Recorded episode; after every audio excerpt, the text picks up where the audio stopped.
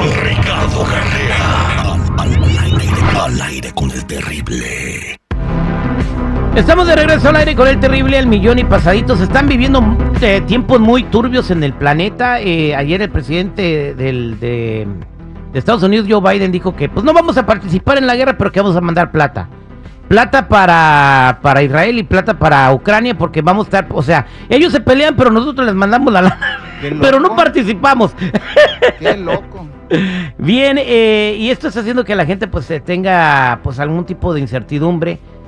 Y el día de hoy vamos a hablar de la profecía de Trump, porque se habló de Trump en un tipo de profecía, don Ricardo Carrera.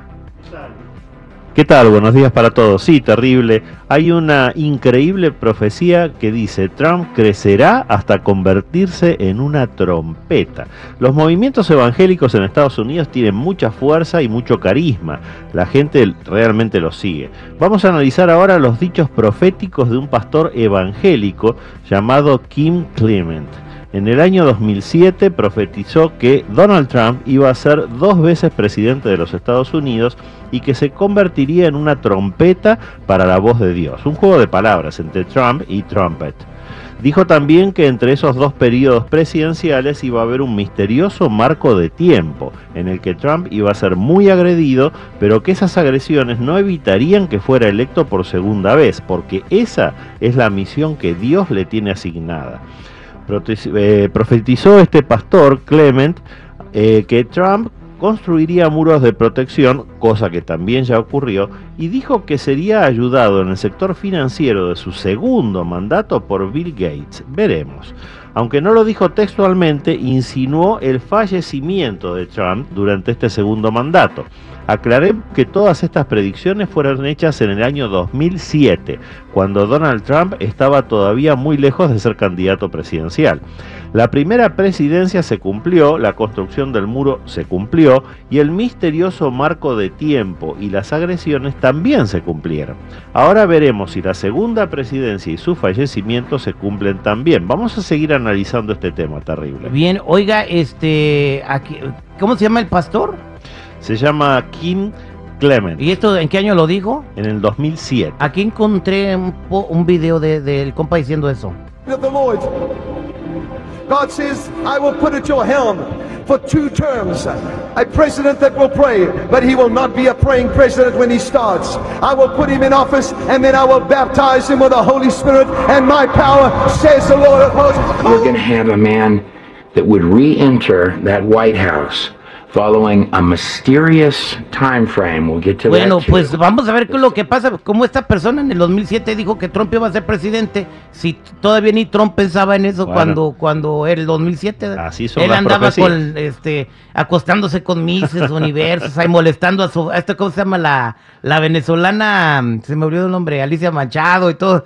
O sea, ni le pasaba por la cabeza ser este presidente de los Estados Unidos. A ver qué sucede, ¿no? Están pasando cosas muy raras. Fíjese que antes de ir a la llamada, si quieres preguntar algo de Ricardo, márcame al 866-794-5099. Estaba viendo videos en TikTok de soldados que están muy molestos porque hay un grupo elite en los Estados Unidos que se llama el Grupo de los Seis, que nadie los conoce, están con su identidad secreta porque los mandan a hacer misiones en el mundo. Y pues, estaban con el presidente, lo estaba felicitando y la Casa Blanca le sacó una foto y la publicó en el Instagram y todo el mundo vio sus caras, incluyendo los enemigos de los Estados Unidos. Dice, pero qué pedazo de... Tal cual. es, bárbaro, pero mire, voy a las llevadas telefónicas porque la gente le quiere preguntar con el tarot al 866-794-5099. Y aquí tenemos a Ángel que tiene problemas con la esposa y de todo se molesta. Compadre Ángel. Hola, buenos días. ¿A poco sí es cierto que tu esposa se enoja contigo de todo, pero las esposas no hacen eso, Ángel? ¿Cómo no? Sí. A ver, ¿qué cuéntame, Ángel? ¿Qué te, qué, qué, te tiene preocupado? Pues sí, pues es que llega uno de trabajar y pues quiere estar bien y pues y todo le molesta, se enoja de cualquier cosita, que hasta que le hable se enoja. Mira Ángel, esta lectura que estoy haciendo marca que tu esposa bastante razón tiene. Tú dices que se molesta de cualquier cosita, pero tienes que prestarle atención a esa cualquier cosita, porque es mucho más que eso. Em, esto se va a solucionar, no es un tema que vaya a seguir escalando, pero tú tienes que Ajá. bajarte de ese pedestal en el que estás subido y eh, empezar a conversar con tu mujer de cuáles son esas cosas que le molestan, porque es bastante más que cualquier cosita.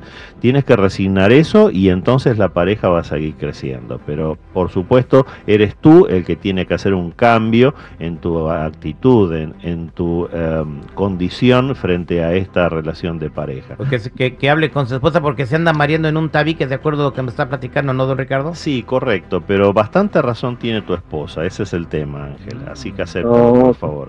Pero Gracias. no, no es otra cosa, sino que yo soy. Sí, o sea, no anda con nadie, güey. O No, sea, no, no, no, Ah, no, no, no, No no, no, no justifiques. Acá lo que estás haciendo mal lo tienes que corregir, es así de simple. Así que siéntate con un café de por medio con ella, conversen, pregúntale qué es lo que ella necesita que tú corrijas y te vas a sorprender de las respuestas. Gracias, compadre. Vámonos con Sandra. Sandra, ¿cómo estás, Sandrita? Al millón y pasadito, Terry. Te escucha don Ricardo Carrera, adelante con tu pregunta. Mire, don Ricardo Carrera, este, hace un año murieron ah, mis hermanos.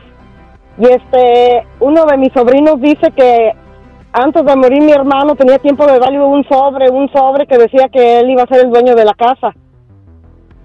Entonces él nunca se lo quiso agarrar. Entonces cuando falleció ese sobre nunca se encontró en ningún lado. ¿Y quién se quedó con la casa, Sandra? Ah, pues ahorita está, se, se está peleando en corte para los Pero- hermanos, pero supuestamente mi hermano lo quería como hijo a él. Y este, eh, mi hermano siempre decía era para él en vida, era para él, era para él. Pues sí, pero no le Entonces- quiso agarrar el sobre, don Ricardo Carrera. No. ¿Tú quieres saber quién lo agarró el sobre? No, o si sí si, lo hizo mi hermano o, eh, o es mentira. Bueno, Sandra, yo estoy viendo mucho conflicto familiar en esto y el tema de la casa de tu hermano va a ser un conflicto más. O sea, ustedes ya tienen conflictos anteriores a lo, a lo de la casa. No te conviene meterte en este tema, deja que el agua siga corriendo, no peleen por eso, porque no hay nadie que vaya a ganar con este tema. Lo único que van a conseguir es destruir la familia y separarse más de lo ya, lo ya separado, porque ustedes no están bien como familia. Así que lamentablemente van a tener que ir a lo que se firmó, no a lo que se dijo. Que Si le haga como la señora de Perú, don Ricardo Carrera, que se hizo viral, Que le rompió la casa martillazo, o sea, toma, ahí está tu casa. Y se la dejó toda desmadrada. Tal cual. Me diste el terreno, te devuelvo el terreno. Tal cual.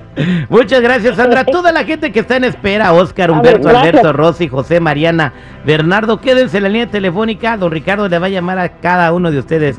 Don Ricardo Carrera, muchas gracias. Sí, los que necesiten una cita en privado me ubican en el 626-554-0300. Nuevamente, 626-554-0300 o en todas las redes sociales como Metafísico Ricardo Carrera.